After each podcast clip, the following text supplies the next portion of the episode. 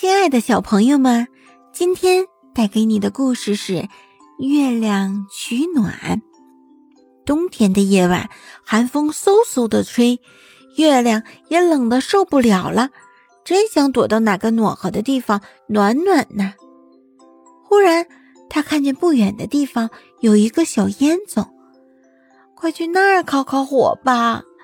月亮一下趴到小烟囱边上。这会儿，小烟囱不冒烟了，只冒出暖暖的热气。月亮鼓着圆圆的身子，坐在烟囱边上，这边烤烤，那边烤烤。他觉得比刚才暖和多了。哎呀，我找到了一个多么好的地方啊！月亮正在得意，一不留神掉进了烟囱里，把烤火的老奶奶吓了一跳。哟，该不是雪球掉下来了吧？可别把火压灭了呀！外面好冷呢。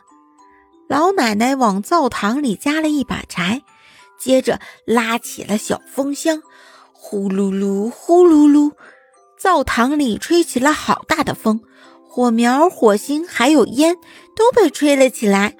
月亮还没弄明白是怎么回事。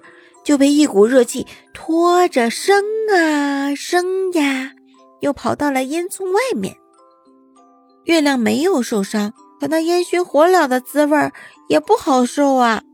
咕噜噜，咕噜噜，月亮赶紧转着圆圆的身子回家去了。